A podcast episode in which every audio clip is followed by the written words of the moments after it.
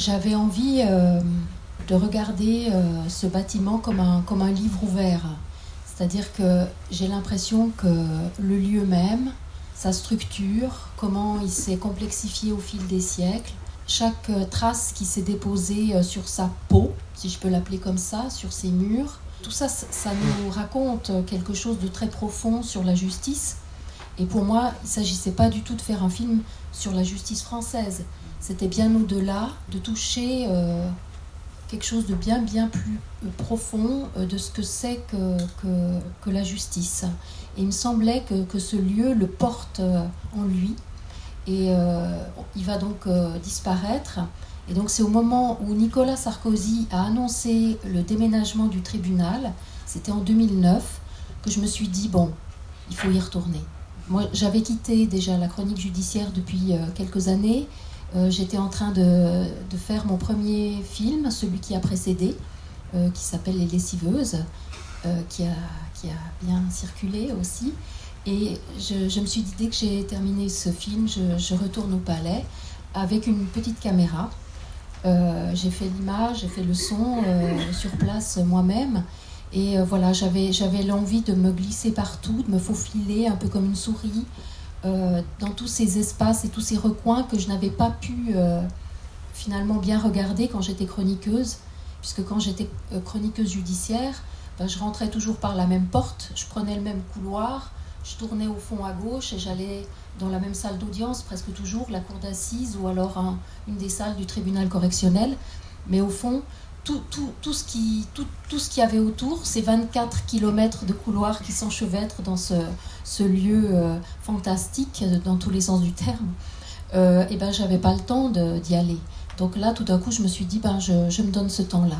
Et dans l'idée de, de, le partager euh, avec vous.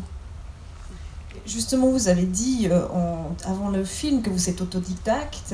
Là, vous dites que c'est vous qui avez fait l'image, le son, c'est vous qui avez écrit le, texte aussi. Donc, euh, un mot sur la démarche de ce projet. C'est vous qui le portez et à un moment donné, je suppose, il y a le montage qui intervient, qui sera un moment, qui est un moment important. Eh ben, eh ben je, filme comme je regarde. Donc, euh, j'ai appris euh, sur le tas. C'est le matériel d'aujourd'hui qui permet ça. Hein. Il y a 15 ou 20 ans, j'aurais sans doute pas pu faire un film euh, comme ça.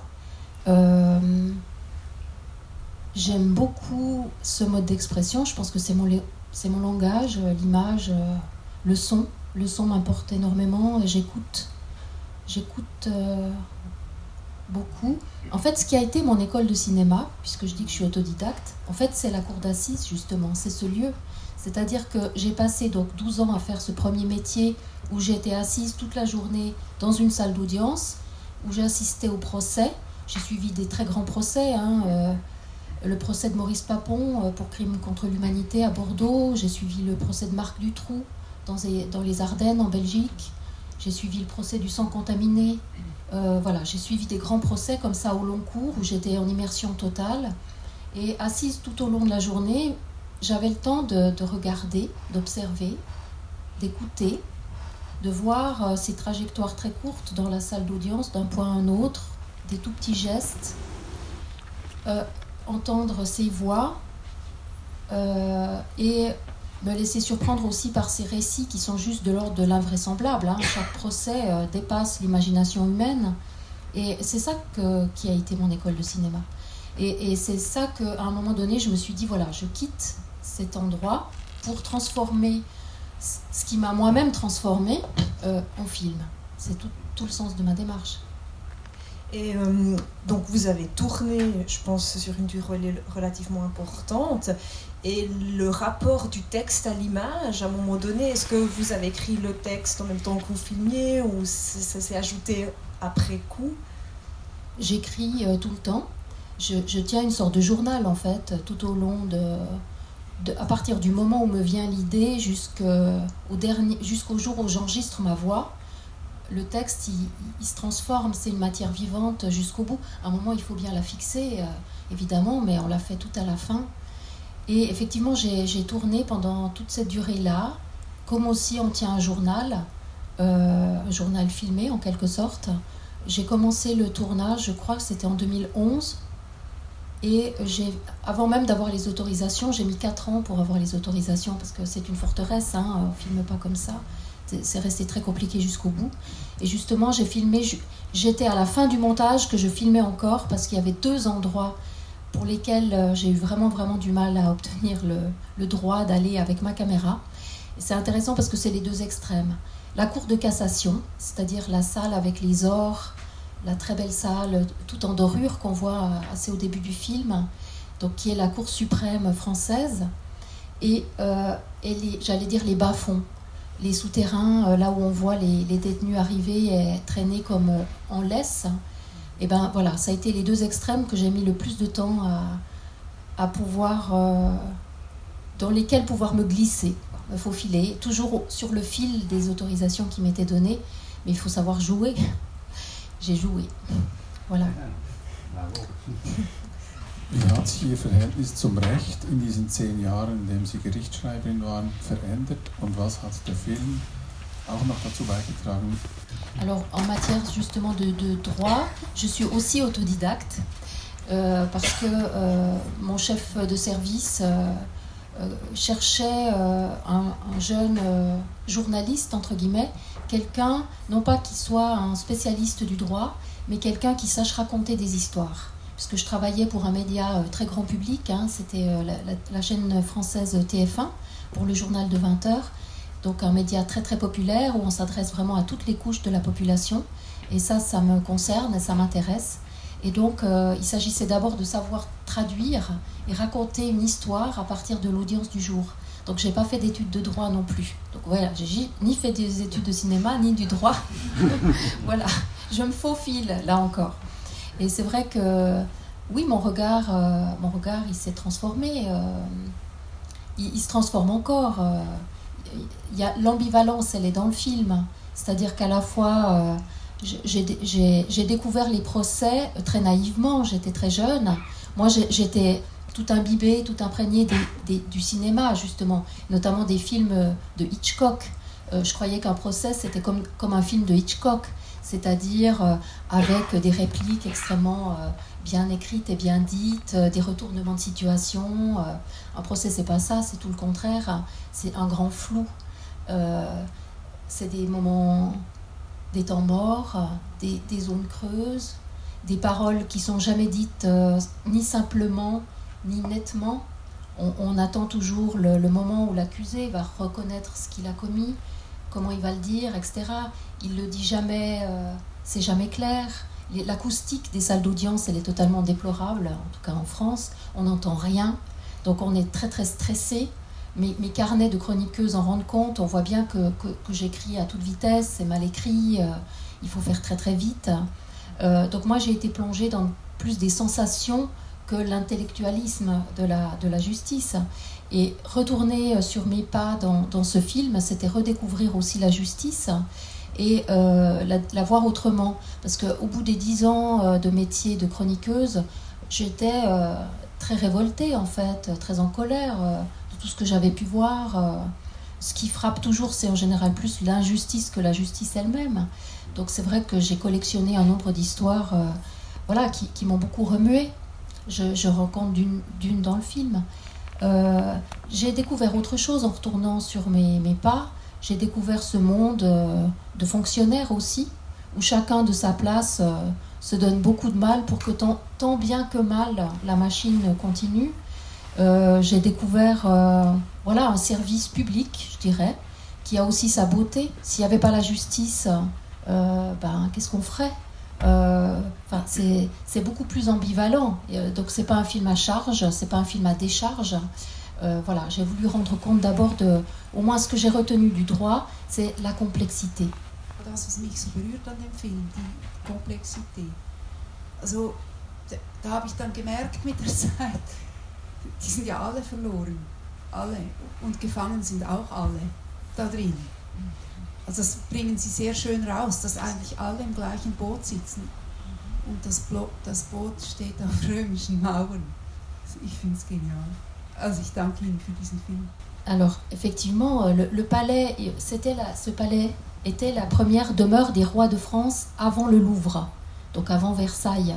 C'est de l'époque de Saint-Louis, qui au retour des croisades d'ailleurs a fait construire la Sainte-Chapelle qu'on voit dans le film et qui est un des monuments his- historiques les plus visités euh, au monde. Donc le palais au départ, il a, plus de 2000 ans, c'était au début une forteresse militaire. Il, a gardé d'ailleurs ce côté forteresse, euh, on voit le mur romain dans le film. Euh, et puis il a grandi au fur et à mesure des besoins aussi de la justice. Et aujourd'hui, c'est comme une sorte de bricolage géant. On a rafistolé, on a rajouté des salles, on a, on a créé des couloirs nouveaux. En vérité, c'est pas un bâtiment, c'est neuf bâtiments reliés entre eux. Et c'est devenu une sorte de monstre. Et euh, aujourd'hui, en France, on ne veut plus euh, de cette image-là. Parce qu'évidemment, ça donne une image de la justice euh, problématique, qui est peut-être juste. Enfin, il y a, je sais pas, il y a, une vérité, je trouve, qui sort du lieu. C'est ça que j'ai essayé de capter, toujours en, essayant de travailler sur euh, l'association d'idées entre euh, le lieu et la justice, ce que ça nous dit de, la justice, le plus subtilement possible, mais en tout cas en essayant de tisser ce fil-là. Et c'est sûr qu'il y a une, volonté euh, politique générale en France, qu'on soit de droite, comme c'était Nicolas Sarkozy qui, a décidé de ce déménagement, comme à gauche, où c'était la mairie de Paris qui a donné aussi son accord.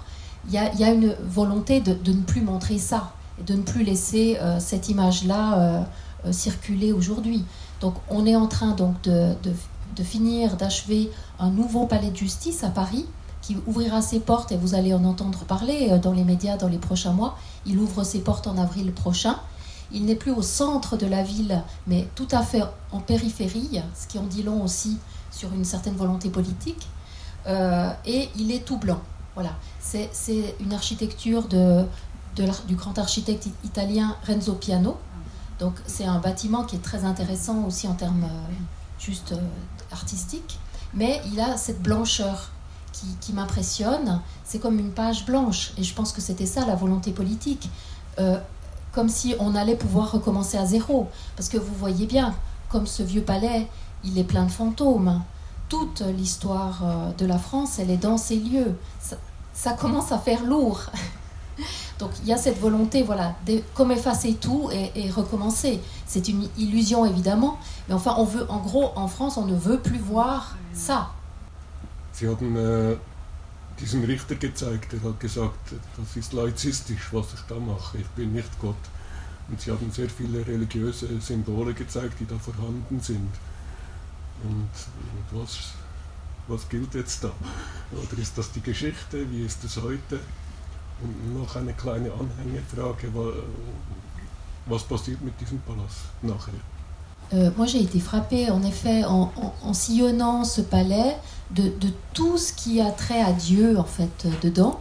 J'en ai découvert bien plus que ce que j'en attendais, et notamment donc la présence de ces religieuses qui, en vérité, ont déjà quitté le palais d'un seul coup. J'ai dû les filmer très vite à un moment donné, c'était en 2013, parce que euh, cette communauté qui était là depuis le 19e siècle est partie quasiment d'un coup, parce qu'aujourd'hui, c'est juste plus possible, en fait.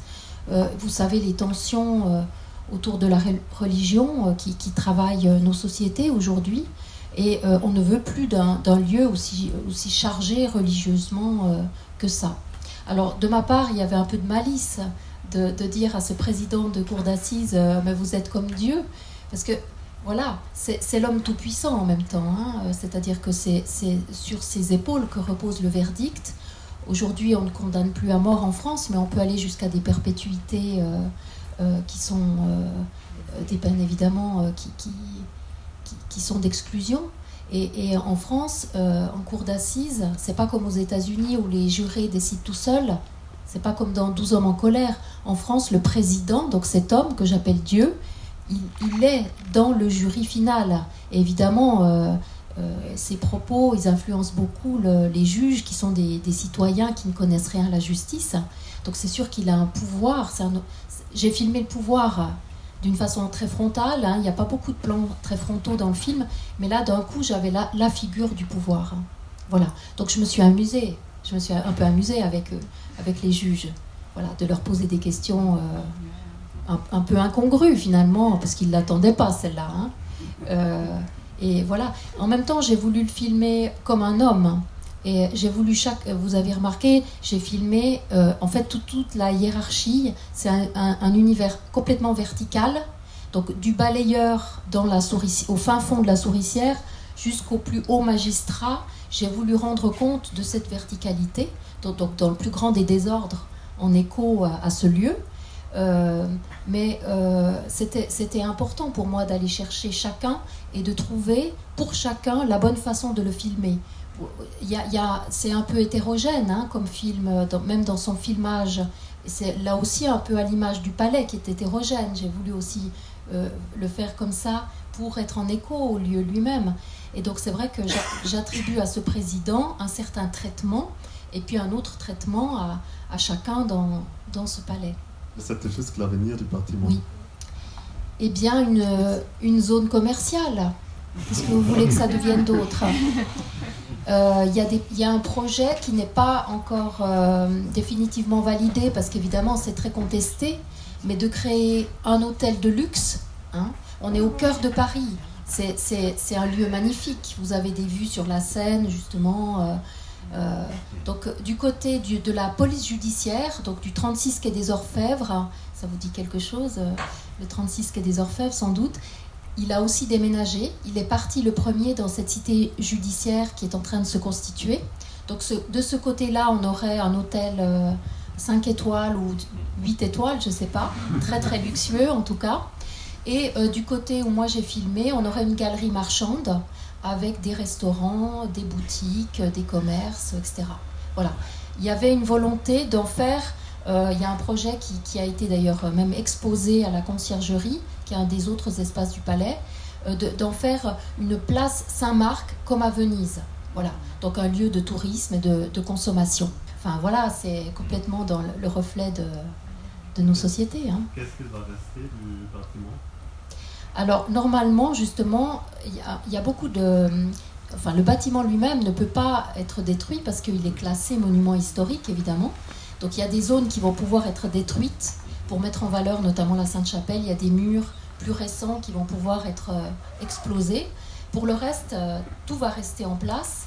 Il y aura un petit musée, évidemment. Mais bon, le musée, ça rapporte pas assez d'argent. On est bien d'accord. Donc euh, c'est pour ça qu'on crée ces zones commerciales et les juridictions les plus hautes, et notamment la Cour de cassation que vous voyez euh, avec ses dorures, va rester euh, sur l'île euh, de la Cité. Donc on aura une cohabitation un peu étrange et qui est encore à, à organiser, c'est pas encore fait, entre cette justice des sommets et le, le commerce et le tourisme environnant. Nous arrivons malheureusement déjà à la fin de la conversation. Une dernière question, je me permets quand même, parce qu'avant le film, vous avez dit, l'image c'est important, évidemment, c'est un film, mais ce qui compte surtout, c'est le son. Et puis justement, on a fait le test son, etc. Donc peut-être un mot simplement encore sur ce travail euh, de la piste sonore. J'avais envie qu'on entende euh, le palais respirer, qu'on entende lui. Euh, vous avez remarqué, il n'y a pas énormément de, paroles, hein. il, y a, beaucoup de moments où on a les sons simplement. Et pour moi, ça c'est très important parce que je, trouve que par le son, on, s'imprègne de cette atmosphère, on rentre, enfin je sais pas comment vous l'avez éprouvé, euh, mais hum, mon idée était vraiment que, que le palais nous parle finalement en fait. Parce que ce qui va se passer quand d'un coup le, le, lieu va déménager, donc dans deux mois, d'un coup ce qui va se passer c'est que le silence va tomber ça va, ça va devenir comme, euh, comme un caveau, comme euh, une tombe. D'un coup, il n'y aura, y aura plus tous ces bruits, ces craquements, euh, ces bruits de pas, ces portes. c'est ça qui fait, qui fait la vie. C'est le, son qui donne la vie. Et donc, c'est pour ça que pour moi, c'était, disons, c'est un des langages du film essentiel que, que juste cette ambiance sonore. J'y ai accordé beaucoup, beaucoup d'attention avec Denis Séchaud on, y a, on, l'a beaucoup écouté, quoi, ce palais. Très bien, merci beaucoup. Le film va sortir en salle en mars en France et puis après en Suisse. Donc vous avez l'occasion d'aller le revoir, de dire autour de vous, d'aller voir Retour au palais de Yamina Souta. Merci beaucoup d'être là. Merci à vous.